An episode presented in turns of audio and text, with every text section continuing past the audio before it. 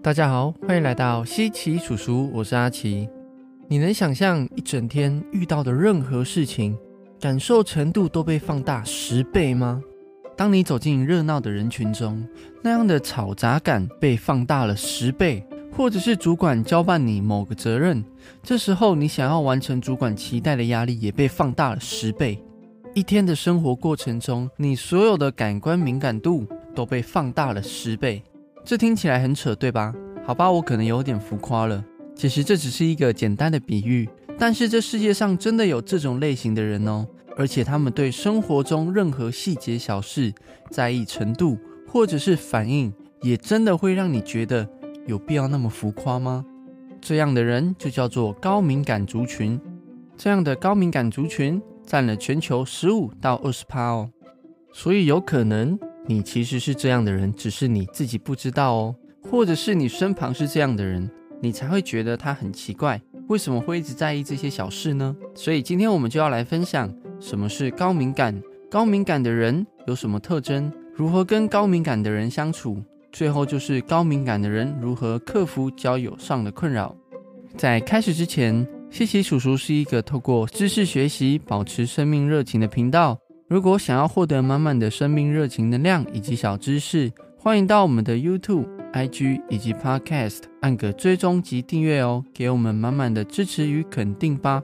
首先，高敏感特质是天生的哦，但是环境因素也有可能会影响高敏感的发展，像是后天的生活中压力、不良的关系，或者是不适当的教养方式，都可能会加重高敏感的症状哦。美国临床研究心理家兼作家伊莲·艾荣的研究发现，高敏感的特质是由某种基因所产生的哦。这种基因会影响人类的神经系统和内分泌系统，导致人类对外部刺激有更高的敏感度。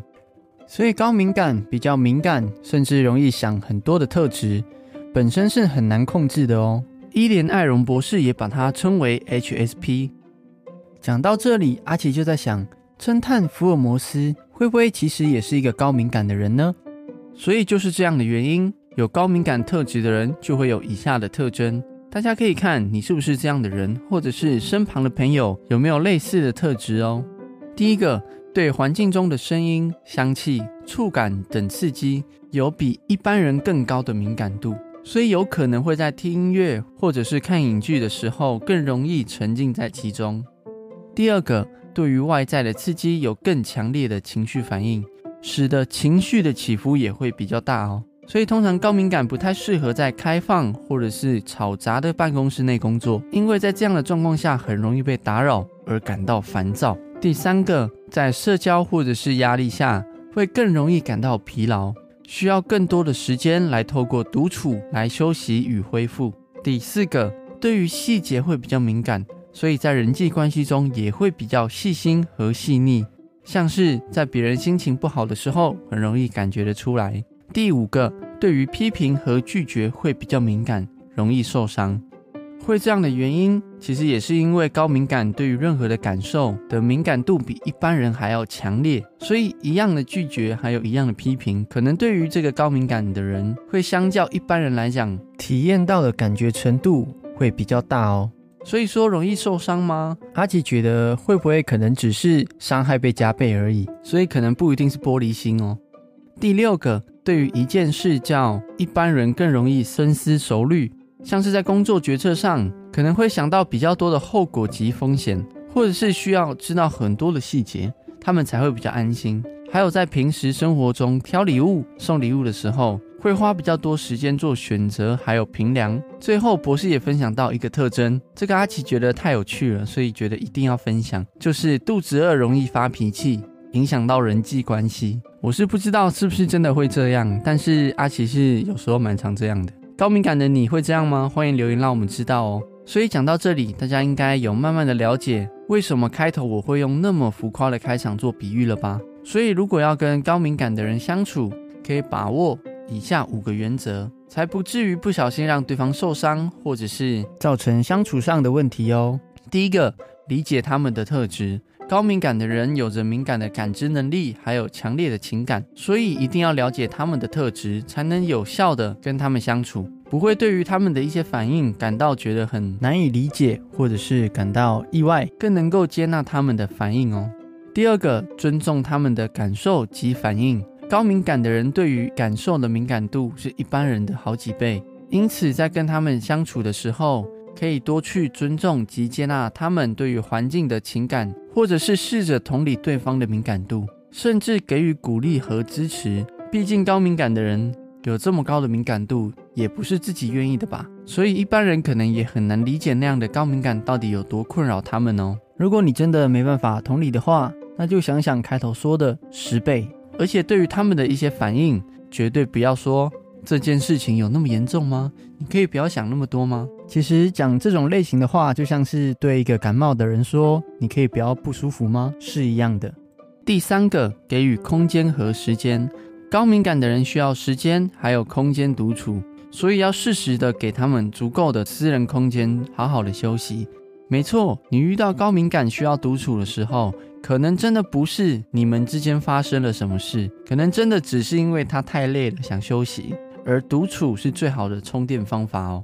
这时候就不要再打扰对方了，因为在非常非常疲惫的时候，对方又没办法好好休息，只会让对方的状况变得更糟哦。第四个，不要突然给予压力。高敏感的人容易受到压力的影响，甚至压力更容易使高敏感疲惫哦。所以在与他们相处的时候，不要突然给予太大的压力，像是情绪勒索，或者是合作上给予过大的期待等等。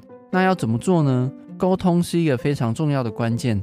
与高敏感相处，要清楚的表达自己的想法与需求，不然高敏感有可能自己脑补你想要做这件事情的目的，反而更没有方向，或者是自己加了很多期待上的压力。再来是可以多了解高敏感的诉求或者是需求。因为一件事情可能对于高敏感的人会有数种感受或者是想法，但也许高敏感可能会因为感受太复杂难以理解，可是还是可以试着透过关心了解看看高敏感的人当下的感受哦。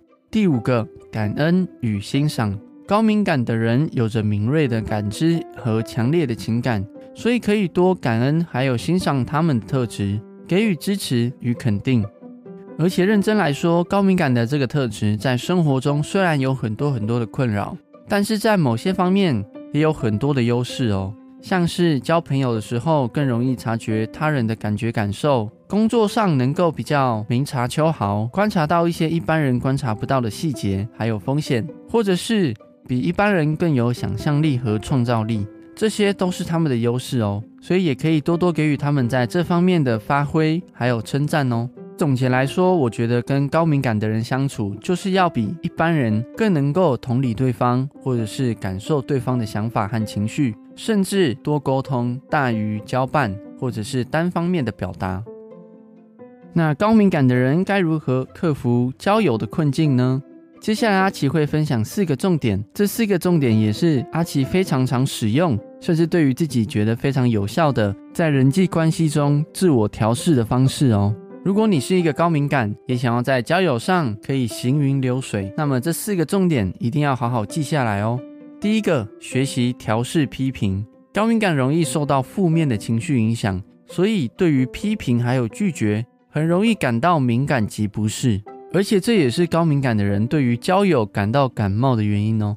可是人与人之间多少会有分歧。甚至我们总会遇到相处上比较不在意他人感受的人，或者是总会有人不断的酸言酸语。所以，对于批评，在没有办法改变外在环境以前，我们要做的其实就是自我调节啦。五个方式分享给你哦。第一个，先做转念，将批评看作是一种成长的机会，而不是指责或威胁。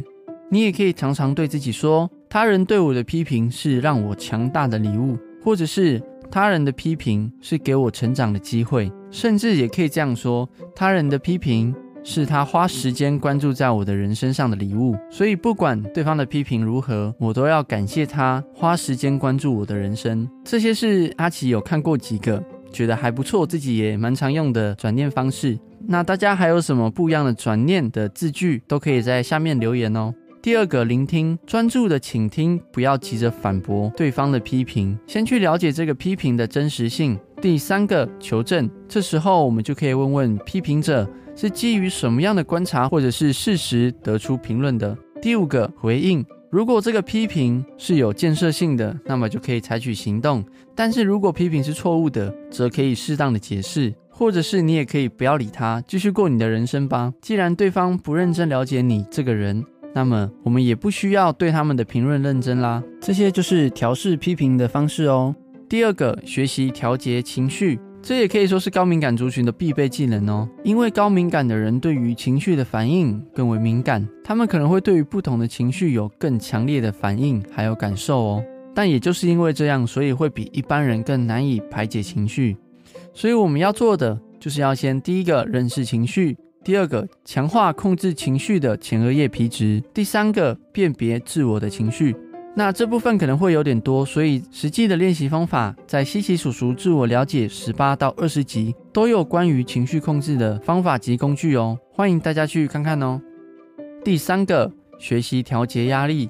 由于高敏感的人容易产生压力感，甚至在人际关系中也容易产生压力感，所以避免自身的压力。对于人际关系产生了波及，造成无法挽回的局势，学习调节压力就非常重要的哦。调节压力的方式，在西奇叔叔自我了解二十四与二十五集都有提到哦，快把这个技能装上吧。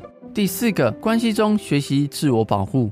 高敏感的人会因为对于情感还有关系非常敏感，所以容易受到对方的言语以及行为给影响，造成关系中自我委屈。比如说，可能会因为担心被对方拒绝，或者是被对方忽视，所以过度的关注对方的言语还有行为，而忽视了自己，不去表达自己的想法。所以在关系之中的自我保护策略才这么重要哦。怎么做呢？第一个，建立正确的价值观。什么意思呢？爱你的人是重视你的想法与感受的哦，所以不要再执着在不重视你感受的人。当然，如果对方可能是比较迟钝，那就另当别论喽。